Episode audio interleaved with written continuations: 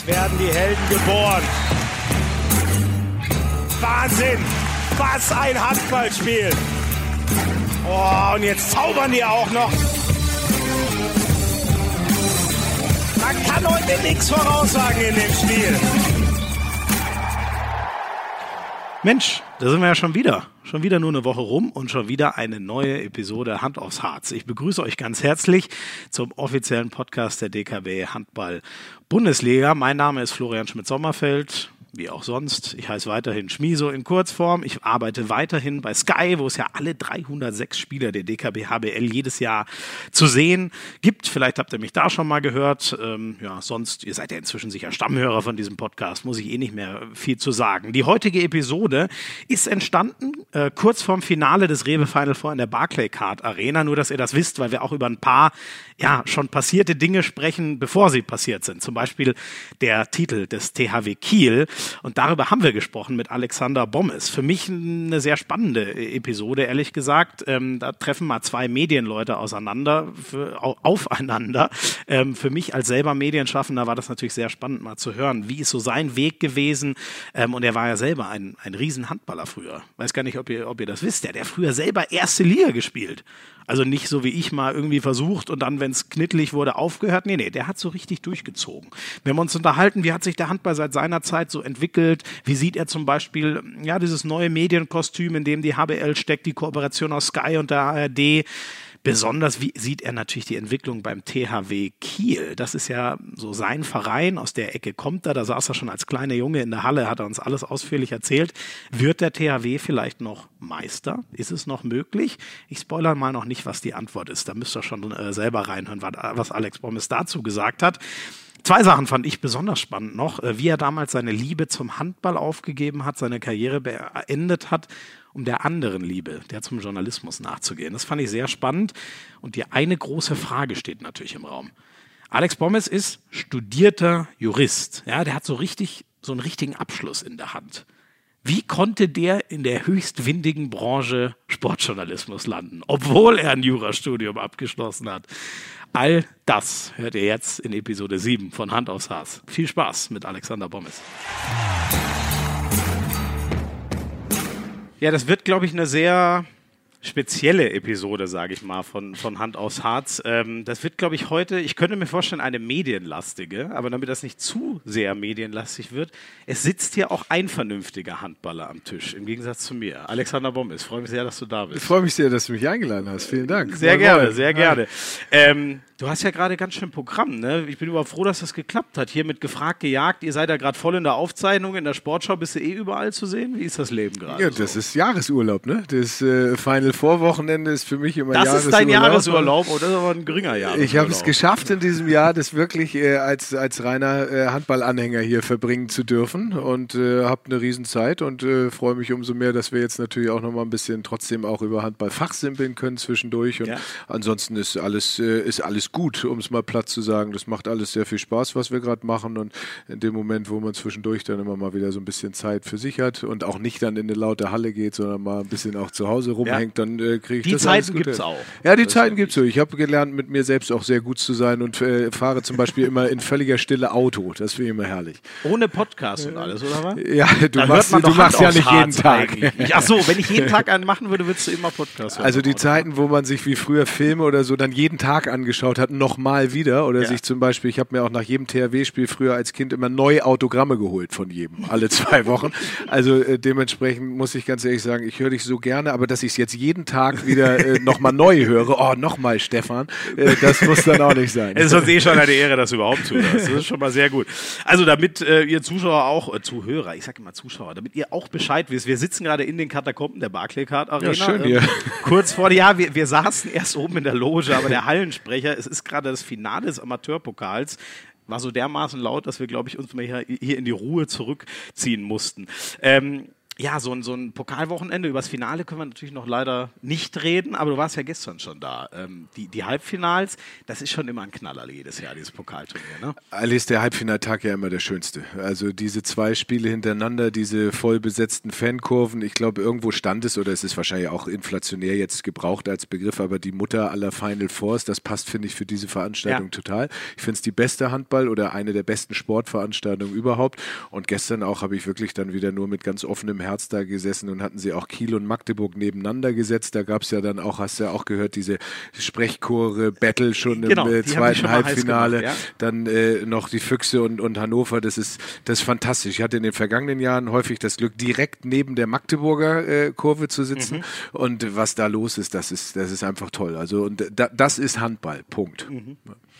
Ein, ein Leuchtturm-Event quasi, kann man glaube ich wirklich so sagen. Ja, warum definitiv. sagst du die Mutter einer? Also was, was äh, meinst du jetzt im Vergleich zu, es gibt es ja zum Beispiel auch im Basketball und ja. ähm, äh, eigentlich überall gibt es ja fast inzwischen so Finalturniere.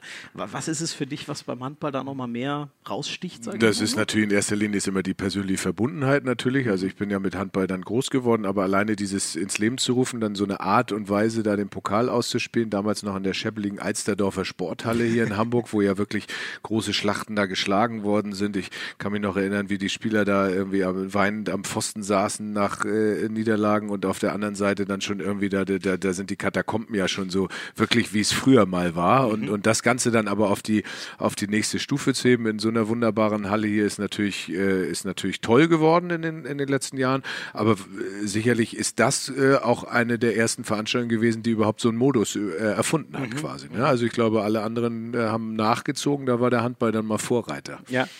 Wir, äh, wenn wir schon an diesem Ort sitzen, äh, hier war ja auch ein nicht ganz unwichtiges äh, Länderspielturnier gerade, oder Hamburg war einer der mhm. Spielorte der, der WM. Ich würde gern, ganz gerne, äh, bevor wir zur DKB HBL kommen, gerne noch mal kurz mit dir über die ähm, Handball-WM mhm. reden. Mhm. Ähm, ich meine, du warst dabei für, mhm. die, für die ARD, also hast das wirklich alles hautnah hast miterlebt. Ähm, was ist so bei dir geblieben von dieser Heim-WM 2019? Die äh, Bestätigung, äh, dass das Gute in den Menschen doch immer noch mal hervorkommen kann. Klingt ein bisschen hochtrabend, aber ich glaube, wenn wir gesehen haben, was für eine Begeisterung da äh, entstanden ist, also eigentlich schon fast vom ersten Spiel an ja da war, aber dann ja immer noch weiter befeuert wurde. Das hat für mich in allererster Linie erstmal gezeigt, dass dieses Sehnen der Menschen äh, nach wirklich echtem Sport, nach echter Bereitschaft, nach echter Leidenschaft, nach echtem Zusammenhalt, also alles das, was wirklich echten Sport ausmacht, dass das möglich ist äh, zu befriedigen. Und das hat Handball gezeigt. Und das fand ich ganz wunderbar. Schön, du bist direkt voll in der, in der emotionalen äh, Ebene. Ist ganz interessant. Ja. Ich hatte nämlich bei vielen den Eindruck, das ist viel mehr geblieben. Kretsche zum Beispiel hat das hier in Hand aufs Harz auch so gesagt.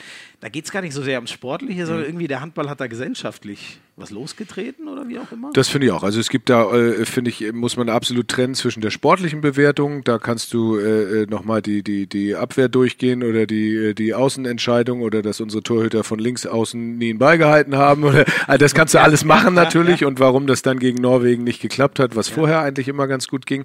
Aber ich glaube, das, was in erster Linie bei den bis zu, was hatten wir, 12, 13, 14 Millionen ja. Leuten bleibt, ist natürlich exakt diese Begeisterung. Also die, die wollten sein wie Patrick Wienzek dann mhm. in diesen zwei Wochen. Und äh, das hat mir halt persönlich so gut gefallen, weil ich ja absolut der festen Überzeugung bin, dass äh, abseits all des Schickimickis und all den Begleiterscheinungen, die wir auch bei anderen Sportarten ja häufig bemängeln, äh, äh dass, äh, dass das auch einfach so mit wirklich echtem Sport möglich mhm. ist, die Leute so zu erreichen. Das fand ich toll. Wie wird das denn eigentlich in der äh, ARD gesehen? Äh, also Ganz gut. Ist, ah, ja, logisch, die, die, Quoten haben schon mal gestimmt, aber wie, äh, ich meine, du steckst ja ganz tief drin. Also König Fußball, äh, muss man nicht drüber reden, der fährt immer Granatenquoten ein, ja. Äh, so eine WM mit 20, 30 Millionen dann. Aber Handball ist, kann man legitimerweise sagen, das ist der deutsche Sport Nummer zwei, die zweitgrößte Hoffnung? Ich sehe das definitiv so. Da gibt es sicherlich auch Studien natürlich, äh, wo ich dann aber auch immer nicht weiß, wonach sich das dann so genau bemisst bemisst. Ich äh, bemesse das sicherlich an, an Einschaltquoten erstmal ganz simpel, die jedes Jahr der Handball einfährt. Du kannst natürlich den Wintersport, in dem ich nicht so beheimatet bin, natürlich da nicht vergleichen. Hast du natürlich mit Biathlon oder Skispringen hast du ähnliche Erfolge, was ja. jetzt äh, wirklich so Reichweiten angeht. Aber das ist ja schon beeindruckend, was, äh, was die Handballnationalmannschaft imstande ist äh, zu leisten im Endeffekt. Ja. Und die Leute da vor den Fernseher zu hören. Ich kann mich erinnern, im direkten Umfeld, sei es privat oder beruflich, wo dann auch also äh, eine Kollegin von mir kam und sagte, also das muss ich ja jetzt mal sagen, mein Mann, der, der, der putzt immer die Küche, wenn die spielen, der kann sich das ja gar nicht anschauen. Das ist ja so spannend, das wusste ich gar nicht. Also da merkst du immer wieder, was dazu führt, dass die Leute okay. plötzlich sagen, wow, also da lasse ich mich gerne mal von anstecken. Für mich ist definitiv äh, Sportart Nummer zwei, sollte tunlichst gar nicht mit Fußball verglichen werden, ist nämlich was völlig anderes. Mhm das ist im Endeffekt auch das, was ich ja jedem Handballer auch in verantwortlicher Position raten würde, einfach auf sich zu schauen. Diesen Krieg, aber, Kleinkrieg da sein zu lassen. Ja, ich würde den gar nicht dazu irgendwie machen, aber es gibt ja zwei Möglichkeiten. Du kannst entweder beleidigt sein und äh, immer darauf hinweisen, wie jüngst ja auch wieder große ehemalige Sportstars, die dann immer sagen, die und die sind verantwortlich, das Punkt, Punkt, Punkt. Jeder ist für sich selbst verantwortlich, jeder ist auch für seine Sportart verantwortlich und da finde ich, dass der Handball da auf einem sehr guten Weg ist und ja selbst auch, siehst du ja auch durch veränderte Anwurfzeiten, durch die tollen Fernsehverträge, die haben gesagt, so wir handeln jetzt mal, anstatt immer nur in der Ecke zu sitzen und mit dem Finger woanders hinzuzeigen. Ja, ja. Finde ich gut. Sehr gut, sehr gut. Jetzt sitzen ja genau zwei zusammen. Wenn wir noch kurz über den äh, TV-Vertrag reden, ähm, den die HBL gemacht hat, äh, über äh, vier Jahre ja erstmal. Wir sind gerade mittendrin. Ähm, war ja schon irgendwie das war ja mal was ganz Neues, ja. dass das Pay-TV sich die Masse schnappt, aber die ARD als äh, den stärksten Free-TV-Partner ja. äh, überhaupt äh, hat. Das ist schon ein Meilenstein. Ne? Ja, wir sitzen hier quasi im ökumenischen äh, äh, Podcast. Äh, das genau. ist gelebte Integration. Genau, jetzt, nur deswegen können wir ja so friedlich reden. Ne? Sonst haben wir uns hier immer quasi bekriegt, sozusagen. Nein, aber ist doch. Nein, das ist übertrieben. Nein, ist doch aber eine wunderbare Kooperation. Ich glaube, die Zeiten, wo du den Anspruch hast, dass du jedes Spiel deiner Mannschaft, ob zu Hause oder auswärts, sehen kannst und da dafür keinen Cent bezahlen muss, die sind vorbei. Ich äh, bin sicherlich auch jeden Tag bereit, die Diskussion über, das ist aber der öffentliche rechtliche Auftrag zu führen. Ich habe da aber eine ganz klare Haltung, auch allen Hockeyspielern, allen Ruderern, allen Basketballern gegenüber. Äh, das Leben hat einfach Grenzen. Mhm. Und da kann ich halt wirklich nur auf den Handball verweisen, der dann in der Tat sich äh, überlegt hat, wie kann ich hier kooperieren, wie kann ich es machen. Und da ist was bei rausgekommen. Punkt. Und das ist stark. Also so ein Angebot hat es noch nie gegeben im Handball.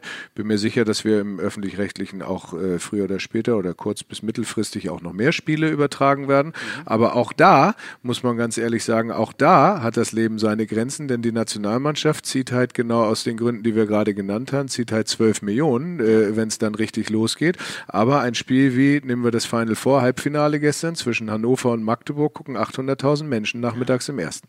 Nicht nur, weil gutes Wetter ist, aber das muss man auch immer sehen. Ne? Und da kannst du niemandem die Schuld für geben. Ja.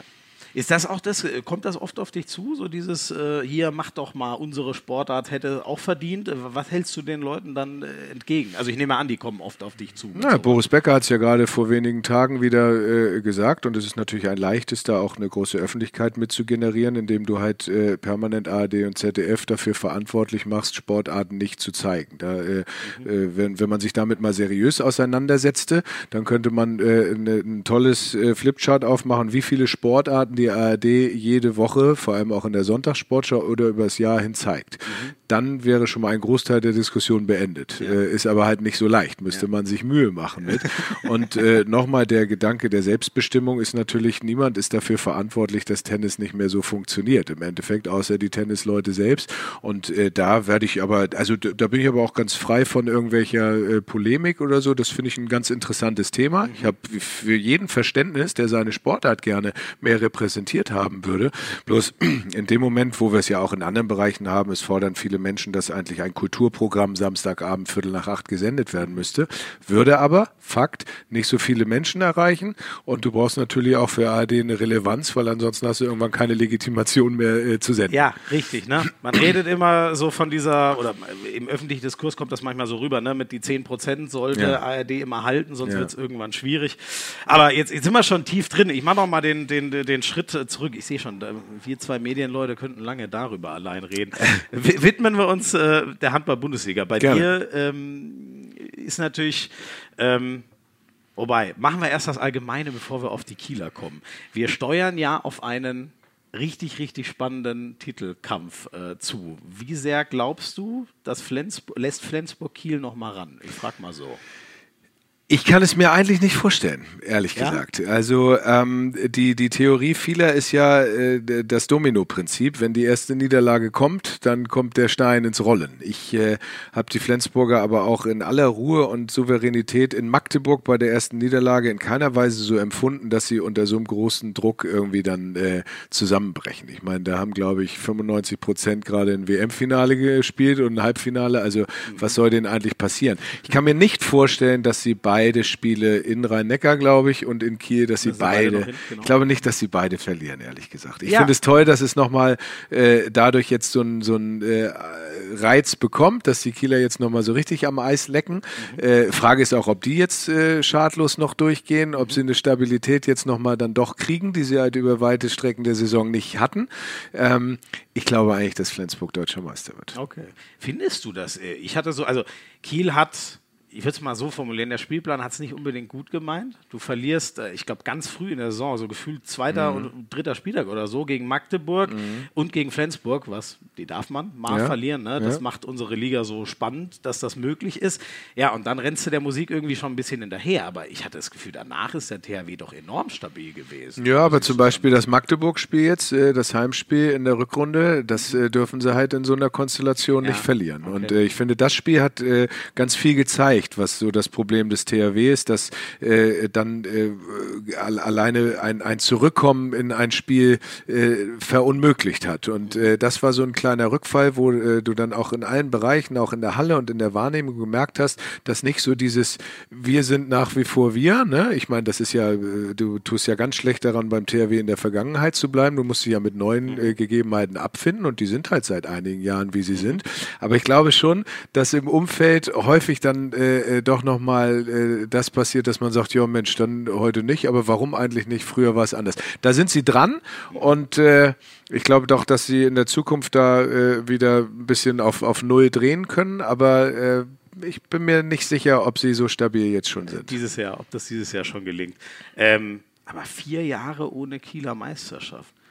Ah, das wäre, also vor vier Jahren hätte man das doch eigentlich nicht geglaubt, dass das möglich ist, oder? Ja, siehst du mal, ne? Also das ist schon, äh, und da ist natürlich, wenn du vier Jahre lang Umbruch betitelst, äh, äh, sagt die eine Seite, ja Mensch, so ein Umbruch muss aber doch mal abgeschlossen sein. Ich muss ganz ehrlich sagen, auch da ist natürlich das Denken im Sport, genau wie im echten Leben ja eins, du möchtest ja am liebsten immer kurzfristige Lösungen, ne? Äh, einen Spurwechsel wirklich über Mittel- bis Längerfristigkeit einzuleiten, da Dafür fehlt natürlich Fakt im Sport Geduld, aber nochmal, so ist es halt. Du kannst nirgendwo erwarten, in keiner Lebenssituation, dass du von schon gar nicht von außen äh, schnelle Hilfe bekommst und dann ist alles wie früher, sondern du bist dann immer nur, glaube ich, richtig davor, wenn du wirklich dich substanziell von innen veränderst und dann macht es dich irgendwann auch wieder stark über Jahre. Ich bin gespannt. Ich will das auch gar nicht oder kann das gar nicht prognostizieren, ob der THW das schafft, äh, diesen Weg zu gehen, sich von innen heraus wieder so aufzustellen, wie er mal war, oder ob möglicherweise auch äh, äh Unruhe weiter weiterhin dazu führt, dass gewurstelt wird. Das meine ich völlig wertfrei, weil das mhm. betrifft ja viele Vereine in vielen Sportarten. Aber äh, Kinder äh, oder Eltern, die irgendwo hingehen und sagen, ja, mein Kind macht das und das nicht, möchten ja auch immer einen Ratschlag, damit es morgen wieder gut ist. Dass es aber eigentlich immer eine Zeit braucht. Ja. Äh, da sind die selten äh, oder die wenigsten Leute bereit, das auch in Kauf zu nehmen. Aber hast du Gewurschtel ist natürlich ein interessantes äh, Wort. Ist es so dramatisch äh, beim THW gewesen, die letzten Jahre, dass das Wort. Gut, ich mein fünfter Platz letztes Jahr, da hat man schon mal Argumente zu sagen, da ist irgendwas ja, ist da gewurschtelt. Ich kann es du, ich kann dir da ja gar, gar nicht, äh, äh, als, als Externer kann ich das ja, oder will ich mir auch gar nicht anmaßen. Das Gewurschtel würde ich jetzt auch gar nicht, äh, gar nicht für, für wortbare Münze nehmen. Ja, das ist ja gesagt, Fakt ist, gemeint, Genau, ja. also Fakt ist äh, in, in meinen Augen, äh, dass sei es ein Sportverein, sei es eine Familie, sei es ein Unternehmen, immer dann Erfolg da ist, wenn du eine klare Führung hast, wenn du deinen Verein klar, selbstständig, selbstbestimmt und unabhängig führst. Und das wirkt sich von ganz oben über jede mittlere bis auf die unterste Ebene aus. Und äh, so ist es im Sport auch. Die Frage ist ja, ich meine, im, im Fußball, den Hamburger Sportverein, da wird seit Jahren gefragt, wie kann es eigentlich sein, dass auf dem grünen Rasen so etwas passiert, wenn doch oben wie auch immer Unordnung herrscht. Das kann doch eigentlich nichts miteinander zu tun haben. Ich bin ganz klar der Meinung, dass alles miteinander zu tun hat. Und äh, nochmal Fakt, äh, wenn du es nicht schaffst, deinen Verein von ganz oben ganz klar zu führen und sagen, so geben wir die Richtung vor, dann wirst du auch nicht die Erfolge auf dem Platz haben. Ja. Du kannst auch als äh, Eltern kannst du nicht erwarten, dass deine Kinder in irgendwelchen Situationen äh, sich so verhalten, wie du es oben nicht vorgelebt hast. Und wie willst du dann vielleicht in der 58. Minute den Ball nicht ins Auswerfen, sondern rein? Also ich glaube, es hängt alles zusammen ganz interessant. Jetzt sind wir wieder in dieser Kinder, äh, diesem, dieser Kindermetapher, die sich ja Nico Kovac neulich schon äh, bedient hat. Äh, ist ganz interessant, dass wir da jetzt auf einem, auf einem ähnlichen Weg sind. Wir müssen vielleicht mal kurz, äh, warum wir jetzt so sehr beim, beim THW hängen, äh, wir müssen vielleicht mal kurz deinen Kieler Bezug äh, erklären, für, für die, die es nicht wissen. Was, was verbindet dich alles mit Kiel? Das ist ja eine ganze Menge. In erster Linie meine Geburt. Ja, da geht's ich, schon mal los. ich bin in Kiel geboren, bin in Altenholz im Kreis Rendsburg-Eckernförde aufgewachsen und dementsprechend Kind, äh, kind vom Strand und habe natürlich äh, jetzt, wo wir darüber, wir können auch über jeden anderen Verein gerne reden, aber habe natürlich insofern eine spezielle Beziehung zum THW Kiel, alleine weil ich glaube ich schon im Alter von fünf, sechs da immer äh, auf, auf, als Dritter auf zwei Plätzen zwischen meinen Eltern auf dem Schoß in der mhm. Kieler Ostseehalle gesessen ah, okay. habe. Zum ja, Teil ganz interessant, früher noch habe ich immer so eine, die hießen immer Teilnehmerkarte, jeder Spieler hatte dann offensichtlich auch irgendwie eine Dauerkarte und ich kriegte dann immer, um in die Halle zu kommen, die von Uwe Schwenker früher, als ich ein kleines Kind war. Und dann durfte ich da immer mit rein. Irgendwann merkte meine Mutter, dass ihr das dann auch zu laut wurde da immer. Und äh, es war für mich immer ein Festtag, wenn sie dann so nach dem Mittagessen, als ich noch ein kleiner Junge war, sagte, ah, ich glaube, ich habe heute Abend Kopfschmerzen. Und dann bin ich immer mit meinem Vater hingegangen. Das ist äh, die schönste Kindheitserinnerung. Äh, das war dann quasi. mein Platz in, in B4 in der Kieler Ostseehalle. Ja. Sehr schön, sehr schön. Gut. Ähm, ein, ein, Thema, was, was beim ähm, oder, oder zwei Themen gibt es eigentlich, die, die vieles überstrahlen, bei, gerade beim THW. Ähm, das eine ist, eine, eine Ära geht zu Ende oder wendet sich. Äh, Alfred Giesasson wird aufhören. Mhm. Was glaubst du, kann Philipp Jicher, der nach einem Jahr Einarbeitung sozusagen als Co-Trainer dann äh, jetzt übernimmt, ähm, was wird der da für neue Impulse setzen? Wird der Kiel wieder ganz nach oben führen? Ich kann mir das gut vorstellen. Ich finde das Konzept, was der THW jetzt gemacht hat, nämlich äh, den, den künftigen Trainer gleich mit in diese äh, Stabverantwortung zu nehmen, finde ich gut. Mhm. Äh, das ist, äh, da, damit vermeidest du oder äh, minimierst auf jeden Fall das Risiko, dass jetzt irgendwie alles neu ist, dass die Kabine neu aufgestellt wird, was die, dass die Spieler kritisch beäugen und äh, dass sie sagen, oh nee, also das war aber alles viel anders, weil der natürlich jetzt auch schon einen Impact hatte. Und ich glaube, das ist gar nicht, äh, gar nicht großer Umwälzung da bedarf, sondern ich glaube in der Tat, das, was wir eben gesagt haben, äh, der THW täte gut daran, eine, eine Ruhe und eine Unabhängigkeit wieder in seinen Verein reinzubekommen, dass er dann wieder zu, äh, zu äh, Stärke zurückfindet in dem Sinne, dass jeder genau weiß zu jeder Zeit, wofür steht der THW und woran sind wir. Und ich glaube dann äh, mit dem Potenzial weiter, mit den Fans, mit dem, was jetzt auch in künftig passiert, mit der personellen Aufstellung, in der sportlichen Führung, ist das schon, äh, glaube ich, äh, sind das tolle Weichen für die Zukunft. Was ist denn aus deiner Sicht, ähm, wie ist denn diese, über Unruhe haben wir jetzt zwei, Mal gesprochen, wie, wie ist die reingekommen beim, beim THW, dass es nicht mehr so glatt lief? Na, ich glaube, dass das so ein bisschen schleichend äh, passiert ist, im Endeffekt durch äh, Umstrukturierungen natürlich im, äh, im, im obersten äh, Geschäftsbereich. Das, es geht natürlich nach wie vor auch noch auf eine Zeit zurück, wo der THW Jahrzehnte klar geführt wurde von Manager, Trainer. da gab es relativ viele Wechsel. Und nochmal, da bin ich jetzt nicht tief genug drin, aber wenn, äh, wenn, wenn, du, wenn du mich fragst, wer war eigentlich jetzt in den vergangenen Jahren der erste Ansprechpartner, der Chef beim THW Kiel, das kannst du vielleicht in anderen Bereichen äh, besser oder bei anderen Vereinen vielleicht besser beantworten. So, ne? Und ich glaube, dass da äh, einfach jetzt, aber da, da werden sie sicherlich dran sein, das haben sie auch erkannt. Sie haben, glaube ich, jetzt auch Umwälzungen gemacht äh, äh und äh, dann werden sie sicherlich dann auch wieder die Führung bekommen, die sie verdienen mit Schilagi ja auch äh, noch einen zweiten oder sportlichen Leiter ist er, glaube ich, und Storm weiter in der Geschäftsführer. Also da wurde ja nochmal sozusagen auch aufgebaut, einfach nur was die, ähm, was das Personal angeht. Äh, und apropos Personalaufbau, das ist eben schon angerissen, die personelle Neuaufstellung, die jetzt kommt, ja vor allem auch auf dem Feld. Da müssen wir zwar noch ein bisschen warten, 2020 ich glaube, wir können es alle kaum erwarten, wenn Sander Sargosen das erste Mal in der HBL auf der Platte steht. Das ist ja ein wunderbarer Spieler, ne? Ja. Also was, äh, was der ja auch bei der WM da gemacht hat, das, äh, das ist schon klasse. Das ist natürlich, es zeigt aber natürlich auch, dass, äh, dass das Vertrauen in den THW oder die sportlich handelnden Personen offensichtlich sehr groß ist mhm. im Welthandball und dass das natürlich eine Adresse ist, wo man sagt, so, in Anerkennung, dass das, was früher war, früher war, aber das, was vor uns liegt, ja äh, wirklich tolle Landschaften sein können, hat er sich bestimmt dafür entschieden. Ich finde das super. Ja. Also äh, solche Spieler, äh, da braucht mir auch keiner zu erzählen, auch die spielen alle da, weil die Belastung geringer ist und so weiter, ja. ist ja schön und gut. Ich finde trotzdem noch die Besten sind in der Bundesliga. Ja, also, ja. Gibt's zu, also wir sehen das naturgemäß so, aber es gibt ja auch viele Spieler. Das, äh, Andi Schmid hat das äh, in einer Episode hier ausführlich erklärt, warum er findet, dass die HBL nach wie vor die beste, äh, beste Liga ist. Ähm, also du, du bist quasi auch auf dem Trichter und glaubst auch, dass das bei Sander Sargosen so äh, an oder was würdest du vermuten? Man hat ja vieles gehört, die Freundin spielt jetzt in Dänemark, ähm, ja, gibt ja viel, massig Gründe. Ich schätze, ganz gutes Geld wird er auch verdienen in Kiel. Aber was, was glaubst du, was ist es bei ihm, was diesen Weltklasse-Mann, der ja sicher ein kommender Welthandballer eigentlich ist, warum hat er sich für Kiel entschieden? Ja, das ist spannend, sich da mal so rein zu versetzen. Das macht eigentlich Spaß. Ne? Also was würdest du sagen, wenn du jetzt Angebote hättest von allen Vereinen und du kannst es dir an, äh, aussuchen, dann machst du dir wahrscheinlich äh, machst dir wahrscheinlich eine große Liste, äh, berätst dich wahrscheinlich nur mit deinen, ja. Ne? ja, beziehungsweise nur so, so, eine, so eine Parameterliste. So, was ja. ist mir eigentlich wichtig? Natürlich steht da Geld drauf, bin ich mir ganz sicher, aber in dem jungen Alter, wenn der gut beraten ist, kann er äh, sicherlich auch äh, wissen, das holt er sich tonnenweise später noch. Also da musst du, mhm. glaube ich, jetzt nicht ausreizen bis auf den letzten Cent. Keine Ahnung, käme mir nicht aus, wer nun am besten bezahlt. Aber mhm. was ist es? Ist das, äh, ist das die Aussicht auf sportlichen Erfolg? Ist das die Halle? Ist das das Umfeld? Ist das da, wo ich leben möchte? Natürlich spielen private Sachen eine Rolle, aber da ist der THW sicherlich eins der spannendsten Projekte oder wenn nicht das spannendste für die nächsten Jahre. Gerade in Anerkennung, dass es in den letzten Jahren titellos war in der Bundesliga, dass du sagst, so, ich möchte gerne derjenige sein, der jetzt wieder an diese Zeiten mit anknüpfen kann, weil wenn du dann nämlich wieder das entfachst, was du damals mit Wieslander, Olsson, äh, Löfgren hattest und diese wunderbare Zeit, vielleicht äh, braucht es mal genau so eine lange Umwälzungspause mhm. äh, und dann geht es halt wieder los los. Ich kann diese Entscheidung nachvollziehen. Äh, Flensburg, Kiel, das sind natürlich auch, äh, also es sind halt die Handballstädte nach wie vor, wo du weißt, da bist du auch in der Familie. Ne? Also ich glaube, das, mhm. äh, das ist wichtig, dass du genau weißt, wo du da reinkommst. Ja, also.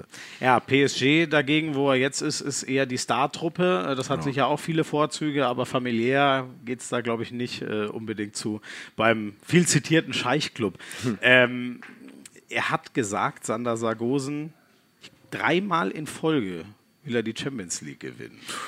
Boah. Das ist ein Wort, oder? ja, ich weiß immer nicht, ehrlich gesagt, wäre ich Vereinsverantwortlicher, sage ich dann, jawohl, so einen will ich haben, der sowas formuliert, oder zucke ich kurz zusammen, äh, weil ich denke, du, aber mit der Versprechung habe ich dich nicht hierher gelockt. Ja, ja, ja. Wir, wir, wissen das noch nicht so genau, ob es klappt. Aber äh, ich glaube, der Standardspruch im Sport ist natürlich, dass du sagst, ja, ich hole nur welche, die die höchsten Ziele haben. Würde ich nie so viel geben, äh, ist immer die Frage, was du da sagen musst. Am Anfang kannst du auch sagen, ich freue mich einfach auf Kiel mhm. und dann schauen wir mal, wie weit wir kommen. Aber es klingt nicht so spektakulär. Ähm, abschließend noch zu Sargosen. Was glaubst du denn, was er spielerisch ausmacht. Äh, ich, ich glaube, das hat die deutsche Nationalmannschaft ja auch in den letzten Jahren äh, ein bisschen leidvoll erfahren, was es heißen kann, eben keinen Weltklasse-Mann mhm. auf der Mitte zu haben. Mhm. Der THW hat sich jetzt genau den wieder geholt. Wie siehst du es aus sportlicher Sicht, was Sargosen da bringen wird? Ja, alles, glaube ich. Also mit einem Wort, der bringt alles. Der, der, der, der macht das Spiel, der hat eine Ruhe im Spiel, der kann aber auch schmeißen. Das heißt, äh, der, der läuft nicht nur vor der Abwehr hin und her, hat ein tolles Auge, hat eine Schnelligkeit, hat einen athletischen Körper ist ja so einer, ähm, früher hat man ja mal gesagt, für den zahle ich Eintrittsgeld, um den spielen ja. zu sehen. Ne? Ja. Also es gibt ja so ein paar Spieler, ich weiß nicht, wer es bei dir ist, bei mir ist jetzt zum Beispiel Kenny Mahé von den Franzosen. Mhm. Sicherlich auch, weil der mir als Sohn eines Mitspielers damals noch als kleiner Junge durch die Beine gelaufen ist in Dormagen, habe ich den immer verfolgt. Aber das sind so Spieler, die, die, die sehe ich einfach so gern spielen. Von der Bewegung, beim Tennis ist ja ähnlich. Da hast du ja Leute, die sind Weltklasse, magst du aber kein Spiel anschauen, weil der Aufschlag sieht so doof aus. So, und der spielt einfach so ästhetisch, so schön Handball. Also das, da, da freue ich mich noch mehr drauf. Früher gab es mal einen Norweger, auch Glenn Solberg, der äh, jahrelang die Bundesliga mitgeprägt hat. Das war, das war eine Augenweide, diese, dieses Katzenartige zu sehen. Also da merkst du gerade, da leuchtet es äh, bei mir richtig. Auf ja, solche ja, Spiele ja, habe ich total Lust in der Bundesliga. Kommt nicht so ein Steineschmeißer, äh, sondern da kommt einer, der das alles kann. Ne? Also das finde ich toll. Ja, das kann man jetzt, jetzt ist schade, dass wir nur zu hören sind, aber es ist wirklich ein breites Grinsen in deinem Gesicht. das ist wirklich schön zu sehen. Ähm, das war's erstmal mit dem äh, sportlichen Teil. Ihr wisst, wie das bei uns läuft. Wir machen einen kurzen akustischen Trenner und dann wollen wir noch mal ein bisschen mehr über den Menschen und Handballer Alexander Bommes erfahren. Ich glaube, als TV-Mann kennen dich inzwischen, also die Sportfans kennen dich, glaube ich, alle, die Handballfans sowieso, weil ich sicher bin, dass die alle mal mindestens ein WM-Spiel mit dir gesehen haben. Ähm, du hast aber auch eine respektable Handballerkarriere hingelegt. Wie kam denn dann dieser, dieser Übergang? Wann bist du vom Handballer äh, so in den Fernsehbereich äh, reingelaufen? In den Fernsehbereich äh, erst ein bisschen später in den journalistischen Bereich, eigentlich mit Übergang damals nach der äh, echten Profikarriere in, in Gummersbach und Dormagen, also von 99 bis 2003 war ich äh, erst bei Bayer Dormagen, dann beim VfL Gummersbach und äh, bin dann wieder zurückgekehrt in die zweite Liga nach Altenholz. Das ist mein Heimatverein und äh, auch mein, mein Wohnort mit 50 Meter mit meinem alten Rubbelfix-Fahrrad vom äh, Wohnhaus äh, zur Halle. Äh, und cool. äh, da, das ist halt keine Profimannschaft gewesen. Wir waren alle Studenten oder, oder hatten Jobs und äh, ich studierte dann weiter Jura äh, ab Mitte 2003, auch wieder ein bisschen mehr als in den Jahren davor und fing dann an, äh, beim Hörfunk äh, ein Praktikum zu machen, beim NDR, bei der NDR 1 Welle Nord äh, und äh, da in der Sportredaktion. Und dadurch äh, äh, merkte ich auch immer mehr, dass mein eigentlicher Wunsch dann nicht äh, mehr war, die Kanzlei meines Vaters zu übernehmen, sondern dann Journalist zu werden. Äh, Mein Vater selbst hatte 17 Jahre lang nebenberuflich äh, Hörfunksendungen beim NDR bei der Welle Nord moderiert, immer am In Wochenende. einer eigenen Kanzlei. Ja, der war immer am Wochenende da als gute Laune-Mann und hatte am Anfang war es cool, äh, da war es eine Sportsendung, nachher wurde es dann ganz schrecklich mit irgendwelchen Erbschleicher Schlagersendungen und so weiter. Wie schrecklich Aber- für dich oder auch für ihn? Nein, wie? nur für mich. Äh, Ich habe das mal bei, bei seinem äh, Geburtstag als aktive Sterbehilfe bezeichnet, was er da tut im äh, Funk. Das äh, hat für große Verwerfungen gesorgt, auch im Sender. Aber ich hatte natürlich einen tollen Einstieg dann dort, weil äh, mein Vater natürlich, oder ich hatte das Glück, dass mein Vater natürlich über diese, über diese langen Jahre, als einer, der immer nur einmal die Woche kommt, war er natürlich überall immer der Hahn im Korb und beliebt. Der brachte immer Süßigkeiten mit und war ja nie in einem Alltag, wo es mal nervig wird. Und dementsprechend waren sie natürlich alle besonders nett zu mir, auch am Anfang und fühlten sich an schöne alte Bommes-Zeiten erinnert. Und das war so, das sagen ja viele, es war aber natürlich so, das war so die schönste Zeit. Ne? Ich durfte relativ äh, schnell ähm, unter der Ägide von Rudi Dautwitz, der Hörfunklegende, dort durfte ich Fußball- und Handballspiele äh, kommentieren. Das erste weiß ich noch ganz genau, da hat er mich, glaube ich, getestet, ob ich charakterstark war, war das olympische Handballfinale 2004, wo er mich parallel zur Fernsehübertragung von äh, Deutschland äh, gegen Kroatien, glaube ich, seinerzeit, schickte er mich nach Neumünster auf den Fußballplatz. Und ich durfte da meinen ersten eine Minute 30 Radiobeitrag machen vom Spiel des äh, VfR Neumünster. Ich habe es klaglos akzeptiert und äh, habe das dann da abgeliefert und äh, dann ging das alles seinen Weg. Und dann habe ich beim NDR, später habe ich dann ein Volontariat gemacht, ab 2006 und äh, bin dann eher so ein bisschen zufällig zum Fernsehen gekommen. Ich wollte eigentlich gerne weiter Radio machen, äh, aber dann ergab sich das durch diese anderthalbjährige Ausbildung schon so, dass sich die, die äh, Wege dann verändert haben. Das hast du schon, siehst du, wir zäumen das mal von, von, von, von vorne nach hinten auf. Ich, versuch's zumindest mal. Aber den, das finde ich interessant. Also der hat, das klingt ja wirklich so. Also der hat dich quasi in dem Wissen, dass du verdammt gerne dieses Handballspiel sehen möchtest, hat er gesagt, nee, du gehst jetzt mal hart gesagt auf ein Fußballdorf. Ja, es war meine Chance halt. Ne? Es war, ich war noch äh, Praktikant sogar und äh, dann sagte er, pass auf, du darfst äh, deinen ersten Beitrag da machen. Sei es ja super, ja, das ist Sonntagnachmittag um, um drei. Ja, okay. Und äh, ja, es war, kann das, äh, äh, kennst ja, ne, so dieses, äh, das allererste erinnert man ja immer, ne? Erstes Spiel, auch da Dormagen oder erster Beitrag oder erste Sendung oder sowas alles, das bleibt ja dann immer haften.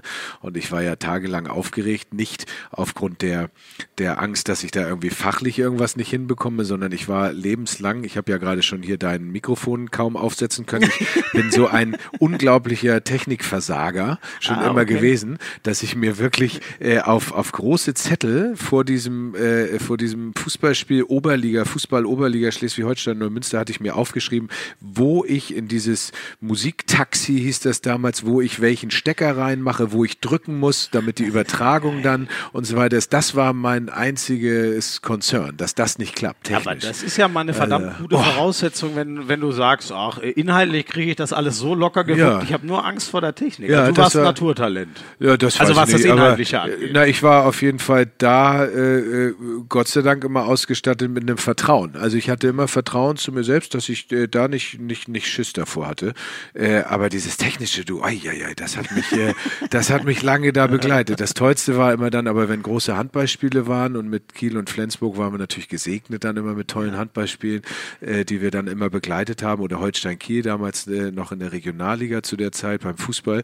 Das Schönste war immer, wenn es so Live-Einblendungen waren, die, äh, äh, die dann mit, mit einem Übertragungswagen gemacht wurden, wo du dann wirklich nur ein Mikro in der Hand hattest und du wusstest immer, da ist eine Crew, die, die rettet dich dann auch. Die machen alles. Die sagen nur jetzt sprechen. So, Ja, ne? ja. Und da hatte ich großes Glück, dass das die waren, die alle mit meinem Vater damals äh, gerne zusammengearbeitet haben. Und äh, äh, da haben sie mir manchmal den berühmten gerettet auch dann. Sehr gut, dann sehr gut. hart auf hart ging dann. Der ja. Name geholfen. Wusste ich gar nicht, dass dein Vater auch ähm, im, in, der, in, der, in der Medienszene, na gut, da bin ich im Falschen, ich bin ja genau am anderen Ende von Deutschland aufgewachsen. ja, da ja. war mit Sei NDR, froh.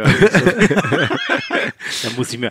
Gibt es da noch irgendwo eine Aufzeichnung? So schlimm kann das doch nicht gewesen sein. Damals Nein, das war damals, das war die Zeit, der, der war quasi mit Gründungsvater dieser Welle Nord, weil äh, der, der, der wirkliche Gründer damals sagte, Mensch Klaus, du hast so eine tolle Stimme, willst du nicht da mal mitmachen so? Und mein Vater liebte das immer.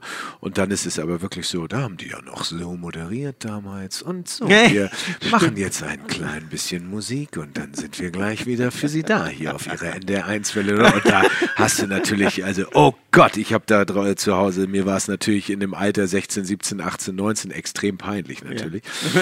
Und äh, schön war immer, dass ich dann, wenn er dann so eine frühe Morgensendung hatte und ich kam dann um die Zeit ungefähr nach Hause und wir trafen uns dann immer noch, ne, wenn ich vom Feiern kam und er dann losging zum, zum Hörfunk dann. Doch. Ach, schön. Okay. Gott, oh Gott. Ja. Hast du, äh, dein Stil ist ja auch sehr markant und der ist ja wirklich, äh, das heißt jetzt das andere, ich nenne es jetzt mal so, dass der ist ja genau das Gegenteil von dem, was du gerade da so schön moduliert hast. Oh, danke. Nicht- Du hast ja so diese, wie soll ich das sagen, du bist ja ultra cool. Du hast ja eine ganz dezente, ruhige, angenehme Art immer. Ist das dann ein bewusster Gegenpol vielleicht auch zu deinem Vater oder? Nee, das glaube ich nicht. Das glaube ich nicht. Habe ich, äh, äh, da- das gibt ja zwei Möglichkeiten. Entweder du folgst jahrzehntelang oder immer den, den Prägungsspuren oder du gehst irgendwann in die Rebellion. Also das Schönste ist eigentlich ja wirklich, wenn du dein eigenes machst. Ähm, das war, ich habe am Anfang auch gesucht, ne? Ich habe am Anfang sicherlich auch nicht genau gewusst, so wie macht man es jetzt. Ich hatte auf der einen Seite das Riesenglück, dass mich immer jeder äh, hat machen lassen. Auf der anderen Seite hätte ich sicherlich auch gerne mal im Nachhinein jemanden gehabt, der wirklich äh, mich genommen hätte, gesagt, so pass auf, das gucken wir uns jetzt mal an und hier und das vielleicht mal nicht, dann hätte sich auch einiges vielleicht nicht so eingeschlichen. Äh, Es ist gut so, wie es ist, ne? Ist ja gar keine Frage. Ich erinnere mich an einen, einen Tag mit Ernst Huberti, der Sportschau-Legende, und ich äh, äh, hatte die große Ehre, dann so einen Nachmittag mit ihm verbringen zu dürfen, als ich noch so ein kleiner Moderator war. Da hatte ich äh, zum ersten Mal eine Fußballsendung moderiert und die guckten wir uns dann gemeinsam an. Und dann äh, guckte er mich an und sagte er, wenn ich sie da moderieren sehe, dann höre ich das Papier knistern. Und den Satz werde ich nie vergessen. Ich habe den am Anfang nicht verstanden. Ich dachte, okay, er meinte so handwerklich mit den Karten oder Zetteln. Ja, ich verstehe es gerade auch. Und sagt er, nee, spulte das nochmal zurück und sagt, wenn ich sie so sehe, höre ich das Papier knistern. Ich so, aha. Und äh, was er damit meinte, ist, äh, dass der, er wusste zu jeder Sekunde, wie ich mich in der Sendung gefühlt hatte. Es war unfassbar beeindruckend. Er wusste, ich hatte alles auswendig gelernt.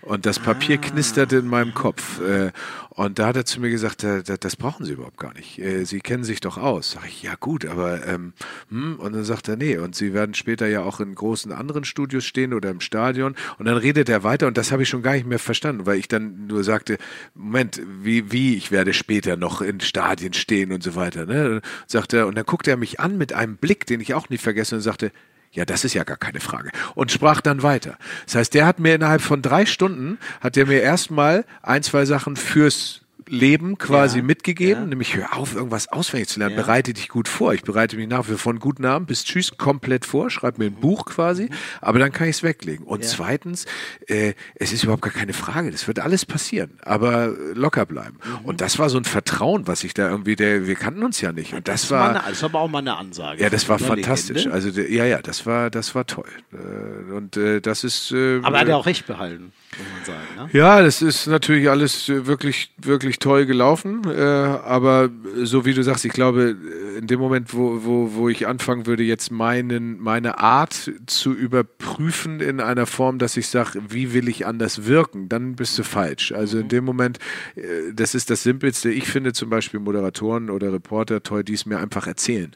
Die, äh, die, die nicht irgendwie äh, in eine persiflierte Sportreporter-Spreche kommen, wo du alle Silben irgendwie noch eine halbe Sekunde ziehen musst Ja, und äh, ja, so, ne? Das gibt ja, das kannst du ja wunderbar nachmachen, ne? Ja. Borussia Mönchengladbach, meine Damen und Herren, über die linke Seite. So, ne? Das ist so, so ein bisschen Radiosprech, äh, der aber ja äh, Einzug gehalten hat. Und ich finde es einfach immer schön, wenn, wenn ich weiß, da steht jetzt einer und der stellt sich vielleicht gerade vor, hinter der Kamera sitzt jetzt nur ich und mir erzählt das gerade, weil von Sport haben wir doch alle äh, viel Ahnung und wir mögen es doch gerne und da muss man, kann man es doch einfach erzählen. So, ne? Also wir sagen vielleicht nicht Alter, Digger und Scheiße, aber Ja, ich manchmal schon, Ja. muss ich zugeben. Aber äh, ich finde, das, äh, das ist so, da, da, dann, dann macht es auch am meisten Spaß. Aber das ist ja irre, ne? Also jetzt sind wir wieder, oh Gott, das ist jetzt war wieder was sehr medieninternes, aber das ist doch das Allerschwer. Also das haben mir auch immer alle, ich muss sagen, da habe ich lange mit gekämpft.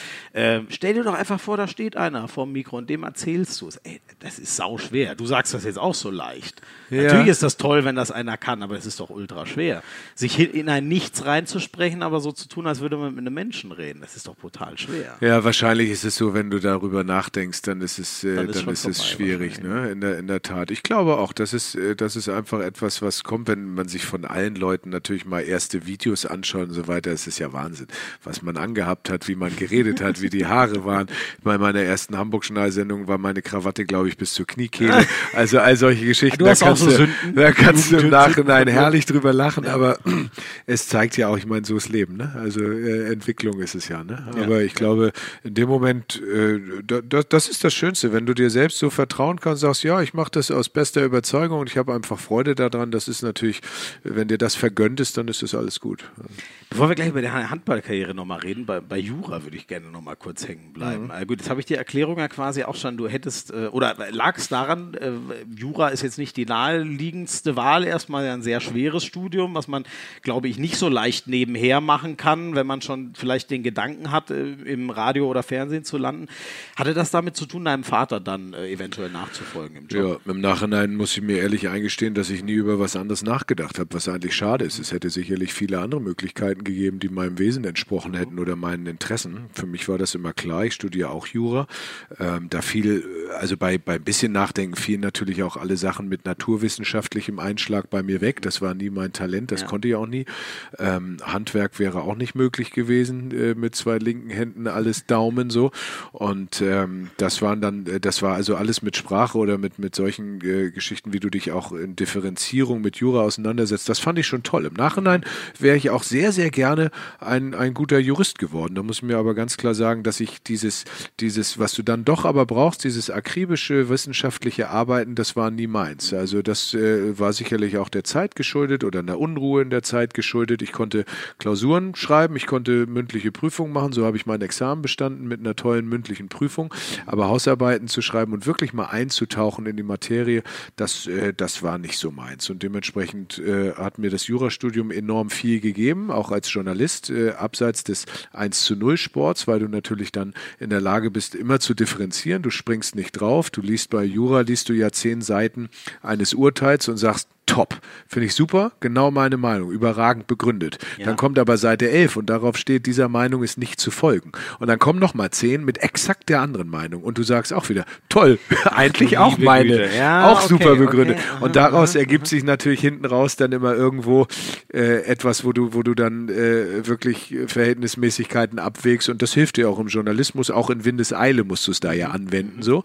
Und das war eine gute Schule, aber es war dann schon irgendwann auch klar, dass ich durch die Handball Handballzeit, die mir in den Weg kam, quasi in Dormagen und Gummersbach, dann auch nicht mehr ein Examen gemacht hätte, was so meinen äh, immer sehr hohen Ansprüchen genügt hätte. Und dementsprechend mhm. war es nachher, weil ich auch wusste, ich möchte was anderes machen, war es dann ein, da schaffe ich mir die Voraussetzungen ja, für. Also jetzt, hast ne? du es zu Ende gebracht, aber ja, wusstest das gleich, gemacht. das ja, genau. nicht das, das ja. neue Zentrum. Ja. Ähm, genau, äh, Dormagen, Gummersbach, für beide ja auch erste Liga, mhm. wenn ich richtig bin. Mhm. War das ähm, wie war das vom Level damals her? Also, ist das vergleichbar? Ich meine, heute Nein. spielen voll. Ja, also. Nein. okay. Wiegelst du direkt ab. Also, ja, weil es klingt so beeindruckend, ne? Man, man kennt dich jetzt als, als Fernsehmann, ähm, der eine Top-Karriere hinlegt. Das, das passt ja fast nicht zusammen, dann zu sagen, der war früher auch Top-Handballer. Aber man kann das wirklich nicht vergleichen, damals erste Liga mit heute. Nee, also äh, der, der, die, die Sportart ist schon eine andere, ne? Also, ich hatte die größte Ehre, die man haben kann. Ich spielte ein Jahr mit Andreas Thiel zusammen, ne? dem größten mhm. Torwart, den es je gab. Und er äh, saß damals schon, der, der Hexer saß damals schon beim Training auf der Bank und sagte, Mensch, früher, wenn ich zu der Zeit gespielt hätte, wie es jetzt hätte, ne?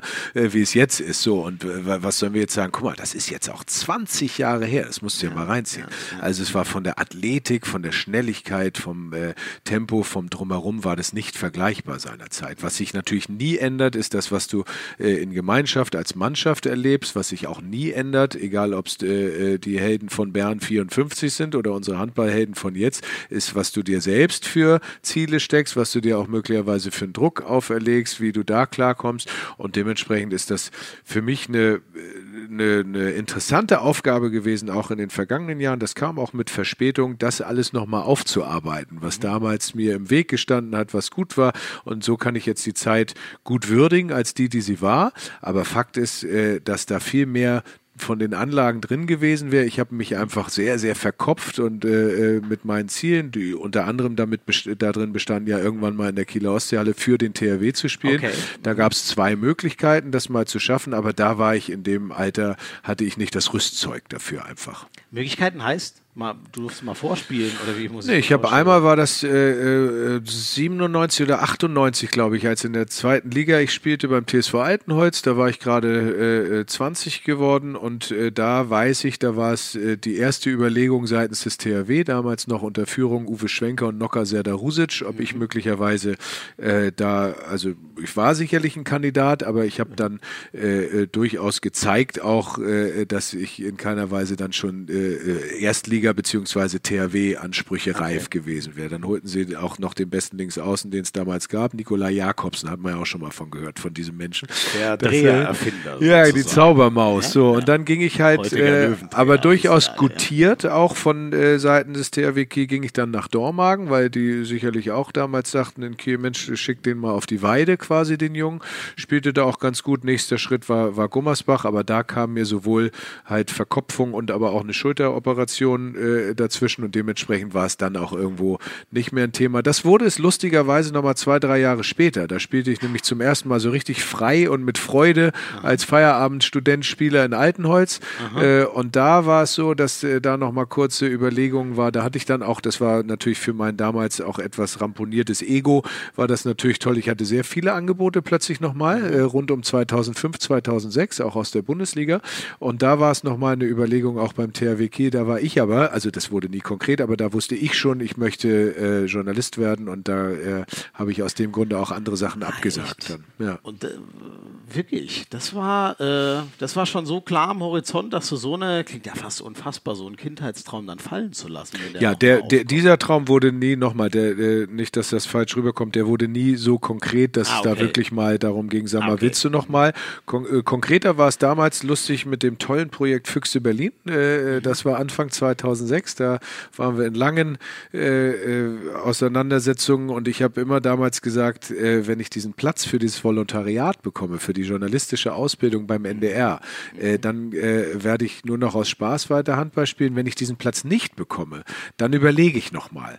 Und dann hatten wir aber ganz klar die Verabredung, dass, äh, dass die Füchse dann irgendwann sagten, nee, wir können jetzt aber auch nicht noch drei Monate warten. Da habe ich gesagt, das kann ich total verstehen. Und dann haben sie damals Konrad Wilczynski, den Österreicher, äh, verpflichtet verpflichtet, der denen auch über Jahre toll geholfen hat auf links außen. Aber das wäre im Nachhinein natürlich nochmal ganz spannend geworden. Spannend, ey. Ja. Wahnsinn, was da bei dir, was, siehst du, was man alles erfährt, wenn man mal in Ruhe mit den Leuten über sowas reden kann. Andererseits, wir können ja auch glücklich sein. Ne? So haben wir, sonst hätten wir, wäre uns vielleicht ein Top-Handballmoderator durch die Fänge gegangen. Haben Im Nachhinein, so ich glaube ja immer, das Leben regelt ja so etwas. Ne? Und äh, äh, vor allem, wenn du dann selbst bereit bist mitzumachen. Also es ist ja ein ganz, ganz, ganz großes Glück, dass ich damals kein besserer Handballer war, auch wenn es mir wehgetan hat seinerzeit. Und es ist ein ganz, ganz großes Glück, dass ich äh, damals dann auch den Reizen, irgendwas wieder gut zu machen, quasi äh, äh, widerstanden habe und gesagt habe, ich mache jetzt äh, das andere, weil ansonsten wäre das alles nicht passiert. Und es gibt genug Beispiele in vielen Sportarten, wo dann plötzlich aber mit Mitte 30 dann äh, natürlich eine Karriere zu Ende ist. Und äh, da kannst du vom Verstand her, wird dir jeder Spieler aus der Handball-Bundesliga, wird dir, oder selbst beim Fußball, wird dir vom Verstand jeder sagen, ja, ja, da muss ich mich drauf vorbereiten. Aber das umzusetzen ist enorm schwierig. Und das Schlimmste ist ja, wenn du dann irgendwann keine Optionen hast. Und das war für mich immer ganz klar, ich wollte nie ein Trainer werden müssen, äh, nochmal, mhm. wertfrei. Ich wollte nie darauf angewiesen sein, dann irgendwann über äh, äh, Sponsorenbekanntschaften zu sagen, kann ich vielleicht bei dir reinrutschen oder so, sondern ich wollte halt selbst äh, das in der Hand haben. Das war auch eine klare familiäre Verabredung seinerzeit, dass ich nur da, äh, Profi werden durfte, quasi, wenn ich mein Studium natürlich weitermache. Okay. Ne? Das war auch wichtig, ja. Aber schwer, so eine Vernunftsentscheidung zu treffen, oder? Also ich stelle mir das, da muss man schon sehr viel Reife haben dann, um das. Ja, das stelle ich sehr in Frage, wie reif ich war zu dem Zeitpunkt. ah, ja, aber sonst. Aber ähm, äh, das war damals, äh, das war das Schöne, dass ich aber auch das richtige Bauchgefühl hatte rund um 2,5, 2,6, dass ich wusste, ich habe so einen Spaß an dieser Arbeit beim Hörfunk mhm. und ich habe so eine Lust, das äh, zu vertiefen, ja. dass das schon dann einen drüber stand. Und das war okay. gut. Einfach. Ja gut, dann hast, stimmt, dann hast du da auch eine große Leidenschaft. Stimmt, du hast ja Total. quasi die eine Leidenschaft für die andere aufgegeben aufgegeben ja. und nicht ja, gesagt, äh, genau, ich streiche meine Leidenschaft und gehe jetzt der harten, harten Arbeit nach. Wunderbar. Ähm, eins haben wir noch offen. Da müssen wir jetzt Gas geben, dass wir das auch noch durchdringen. Gleich mhm. sind wir zurück mit der Rubrik Hand aus Harz. Ihr kennt das, der Abschluss immer in diesem Podcast. Du hast ja auch mal im Rheinland gelebt. Mhm. Deswegen äh, ergibt sich die erste Frage: äh, Kölner Karneval oder die Kieler Woche? Die Kieler Woche. Weil? Weil Kieler Woche. Ich hab, bin böse angefeindet worden. Ich war äh, in größter Ehre äh, beim vergangenen Rosenmontagszug auf dem Zugleiterwagen. Habe das sehr genossen. Mhm. Habe dann aber offensichtlich fahrlässig in ein ARD-Mikro den Satz gesagt, das ist hier wie Kieler Woche nur verkleidet. Das äh, ist offensichtlich ein Vergleich, oh, den man so nicht anstellen hat sollte. Sie nicht gefallen, aber die Kieler Woche hat mich geprägt. Die Kieler Woche hat mich in allen möglichen Büschen landen lassen, in denen man liegen kann. Und die Kieler Woche ist jetzt noch so, dass ich mit mit zwei meiner besten Freundinnen äh, jeden, äh, jede Kieler Woche äh, zur selben Zeit am selben Ort losgehe und dieselbe Tour mache, wie wir sie seit 1998 machen. Also da merkst du, da kommt der Karneval nicht Aber ran. da wird auch so richtig gezündet, das wusste ich gar nicht. Bei der Kieler Woche? So, dass das auch so, also dass da gute Laune ist und so. Ja, da, da ist sehr gute Laune. Ja. Äh, da gibt's was, glaube ich. Ja, da sind so Bierstände, so Bierstand, Champignonpfanne, was du so kennst von großen okay. Volksfesten. Ne? Mensch, muss ich da ja, okay. Ja. ja. Ich, ich habe ja, bei uns ist Wiesen in München. Das ist nochmal. Nein, Kieler Woche. Da kommst du mal hin ja. und dann schaust du das mal an, das schön am Wasser und da trinkt sich das kleine Alster dann auch ein bisschen leichter noch. Sehr gut, sehr gut. Ähm, gefragt, gejagt. Ähm, würdest du eigentlich, du bist ja immer der Neutrale, der so ein bisschen den Gejagten ein bisschen äh, hilft, aber was wärst du denn eher mal lieber für eine Sendung? Würdest du den Jäger geben oder den Gejagten, wenn du mal Kandidat oder Jäger sein dürftest? Ich wäre total gerne äh, Jäger, allerdings nur natürlich, wenn ich so ausgestattet wäre wie die Jäger, weil das ja, sind ja sind bei allen Flachs, das, das sind ja die faszinierendsten Persönlichkeiten überhaupt, die sind überragend, äh, äh, was, was die wissen. Das ist ja so ein Wert, den du im Leben hast, wenn du so ausgestattet bist mit so einem umfangreichen Wissen. Das ist fantastisch. Also vor denen ziehe ich, äh, ungeachtet dessen, dass ich sie in der Sendung äh, hart rannehmen werde, ja. auch in den kommenden Jahren, vor denen ziehe ich also alle Hüte, die ich haben kann. Toll. Gibt es denn einen, den du auch gern mal so richtig in die Pfanne hauen würdest? Ja, alle. Du gibst denen ja schon immer Stoff. Alle. Ja, alle bis auf Dr. Kinne, weil der mag das, wenn ich singe. Die anderen nicht. äh, und dementsprechend, ich glaube, die, ich glaube, die extremsten Flachs-Auseinandersetzungen habe ich durchaus mit Sebastian Jacobi, dem, dem Ja. Quizgott, Ja. der ja auch äh, äh, kürzlich der Lockvogel war bei Verstehen Sie Spaß, äh, wo ich ja kurz überlegt hatte, dann natürlich äh, mich irgendwie am Team schwer zu rechnen. Ich oder? konnte, das muss ich jetzt noch mal kurz erzählen. Ich konnte es leider noch nicht sehen. Mhm. Es wurde ja, äh, also wir sind ja gestern Abend, äh, wenn wir die Aufzeichnung haben wir euch ja eben gesagt, wir sind kurz vorm äh, f- äh, DHB Pokalfinale hier beim Rewe Final Four. Ähm, was ist da passiert in, in ganz kurzen Worten? Wie haben die dich auf Ja, in ganz kurzen Worten, es wusste jeder im gesamten Team und im gesamten Studio Bescheid, außer ich. Und, so muss das ja sein. Da, ja, so muss es sein. was. Aber ähm, nein, sie haben äh, alles das überzeichnet, was es zu überzeichnen geht. Ne? Übergriffige Kandidatin, ein altkluger Kandidat. Und was dann neu war, nachher hatten sie dann einen Kandidaten, der sich mit dem ebenfalls ja gebrieften Jäger richtig äh, stritt. Und das ist eine unangenehme Situation, wenn du da als Gastgeber dann da stehst und plötzlich fangen die an, sich richtig zu beleidigen. So, ne? Hui, hui, hui. Und da habe ich dann äh, in der Situation, ich hoffe, dass meine Jäger das mitbekommen haben, habe ich dann aber auch diesem Fake-Kandidaten gesagt, du, das will ich hier nicht haben, weil das sind Ja. wirklich tolle Typen da oben. Wir können uns aus Spaß hier auseinandersetzen, aber die gehst du bitte nicht so an. Also, dass ich in die Position kommen musste, irgendwann diese Hyopies da oben zu verteidigen, das hätte ich mir auch nicht träumen lassen, aber ich habe es gern gemacht. Aber das heißt, du bist auch zufrieden. So, es ist ja, das ist ja eine sehr undankbare Situation, aber du bist zufrieden, wie du es gehandelt hast. Ja, ach, so zufrieden bist du da nie. Also äh, entweder demarkier, demaskierst du dich total, das willst du natürlich auch nicht, aber das Schöne ist, äh, dass ich da nochmal gemerkt habe, dass ich mich dann schon auch in so einer Situation auf mich dann einigermaßen verlassen konnte. Da, ne? Natürlich ist das Ziel, dass du da plötzlich irgendwie sonst wie ausflippst, aber gut, so bin ich dann möglicherweise auch nicht oder nicht mehr. Und dementsprechend bin ich, glaube ich, noch ganz gut dabei weggekommen im Endeffekt. Bin ich gespannt. Muss ich mir unbedingt, äh, gibt es ja. Ja. hoffe ich mal, online, äh, online alles. Da muss ich mir nochmal anschauen.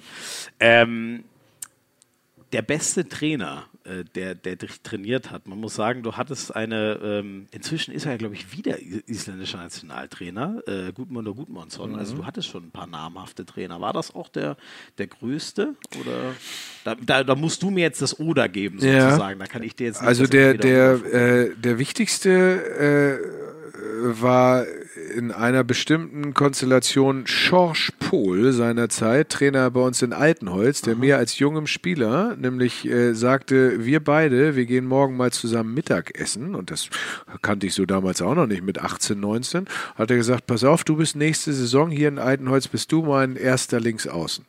Und ich gebe dir jedes Vertrauen, äh, wenn du das nicht äh, packst irgendwie, dann muss ich dich ja auch rausnehmen und dann kann sich das auch ändern, aber du darfst auch Fehler machen und du bist es. Und das war etwas, was, äh, was für mich ganz wunderbar war, weil ähm, es wird ja häufig äh, auch immer gesagt, Konkurrenz ist belebend und wichtig. Ich brauchte nie eine Konkurrenz, um irgendwie nicht nachlässig zu werden oder so. Und ich hatte selbst immer so einen Ehrgeiz und so einen Anspruch, dass ich viel mehr das Vertrauen brauchte, der Allereinzige Kopf, zu sein. ja. Genau, wenn äh, äh, das, das hat mir viel mehr geholfen. Es brauchte sich nie ein Trainer Sorgen zu machen, dass ich irgendwie nachließe oder so. Äh, und das war toll damals. Dann hat mich Wolfgang Schwenke natürlich in der Zeit in Altenholz sehr äh, geprägt. Das war dann eigentlich auch meine schönste äh, Handballzeit nach der Bundesliga-Karriere. Äh, und in, in der Bundesliga-Zeit ähm, kam einmal für ein paar Monate Petre Ivanescu. Das war natürlich ein Highlight, von dem trainiert zu werden, der mir auch wieder Vertrauen zurückgab, was ich vorher verloren hatte. Und dann habe ich auch ein Jahr mit Seat Hassan Efendic zusammengearbeitet, ähm, mit dem ich heute noch viel Kontakt habe. Auch das, also ich habe eigentlich gute Verhältnisse mit meinen Trainern gehabt, aber so dieses Erlebnis damals mit dem Schorsch Pohl, das war toll. Mit Ivanescu hatten wir auch ein Erlebnis, der trainierte uns im Abstiegskampf die erste Woche, als er kam, so kaputt, dass unser äh, Kapitän irgendwann hinging und sagte, Petre, können wir zwischendurch vielleicht mal ein bisschen Stretching machen? Und dann sagte Ivanescu nur zur ganzen Mannschaft, was macht Hase, wenn Fuchs kommt? Stretching? Und dann war das Thema gegessen. Ach, geil. Also das Oh, ist harter, eine der schönsten Hund. Geschichten überhaupt, die Was wir je hatten. Also, was macht Hase, wenn Fuchs kommt? Sehr schön. Stretching? Nein. Sehr cool. Einen letzten haben wir noch. Wir Ja. kehren noch mal ein letztes Mal in die Aktualität der DKW Handball-Bundesliga zurück. Ähm, du hast früher Gummersbach gespielt. Äh, deine Kiel-Verbundenheit haben wir geklärt. Was wäre für dich das größere Ding? Äh, Gummersbach schafft den Klassenerhalt, was gerade ganz gut aussieht, oder Kiel wird noch Meister? Was wäre für dich das größere Ding dieses Jahr? Das ist eine hervorragende, super Frage. Ich bin so ein Fan davon, diese Dinger klar zu beantworten. Aber in diesem Fall schlagen natürlich dann wirklich zwei Herzen. Das wäre natürlich ein äh, Möglicherweise wäre es mal nötig, aber das glaube ich nicht, ehrlich gesagt, dass es den VfL wirklich mal erwischt, mhm. weil ich glaube, dass die Augen auch so offen genug sind, da jetzt mal wirklich äh, wieder Grund reinzubringen. Ich glaube auch, dass sie es schaffen. Äh, aber gleichzeitig, wenn der THW noch mal eine Chance hätte, zum Abschied von dieser tollen Ära Alfred Gislassons das zu schaffen, würde ich sagen, das wäre für ihn wunderbar. Wenn der THW nachher das äh, Pokalfinale hier gewinnt, dann kannst du mich nochmal fragen, weil dann könnte ich es vielleicht eher beantworten mit Gummersbach soll nicht absteigen. Dann hat Gislason seinen Titel. Ja. Aber ein Meistertitel für Alfred Gislason in der letzten Saison wäre schon äh, des Drehbuchs sehr würdig. Aber dann haben wir doch eine Antwort. Es muss einen Titel für Gislason geben und der VfL Gummersbach muss in der Liga. So können wir uns drauf einigen. Okay, okay. Prima. Alex, vielen, vielen Dank. Danke dir. Das hat echt eine Menge Spaß gemacht. Mir auch, danke äh, Vielen Dank, dass du dir die Zeit genommen hast. Ähm, ja, wir verfolgen das weiter, was du so machst. Äh, zum Glück, die ARD macht ja jetzt viele, viele Jahre. 2025, gleich, wenn ich richtig bin. Das Feld ist erstmal bestellt, ja. Das ist auch toll. Ja. Da freuen wir uns drauf. Der Handball kriegt seine Bühne, die er haben soll. Ja, ähm, ich hoffe, euch hat es auch äh, gefallen. Da bin ich mir aber relativ sicher, dass das wieder amüsant anzuhören war. Bleibt gerne dran bei Hand aufs Harz. Abonniert das Zeug hier. Äh, teilt das Zeug auf Social Media, wo ihr auch immer wollt. Schreibt uns gerne Kommentare auf Soundcloud. Ihr wisst, worauf ich hinauf will. Bleibt einfach dran und helft uns, den Handball in die Welt rauszutragen. Hier ein kleines bisschen mit Hand aufs Harz. Bis zum nächsten Mal. Ciao, ciao. Man kann heute nichts voraussagen in dem Spiel.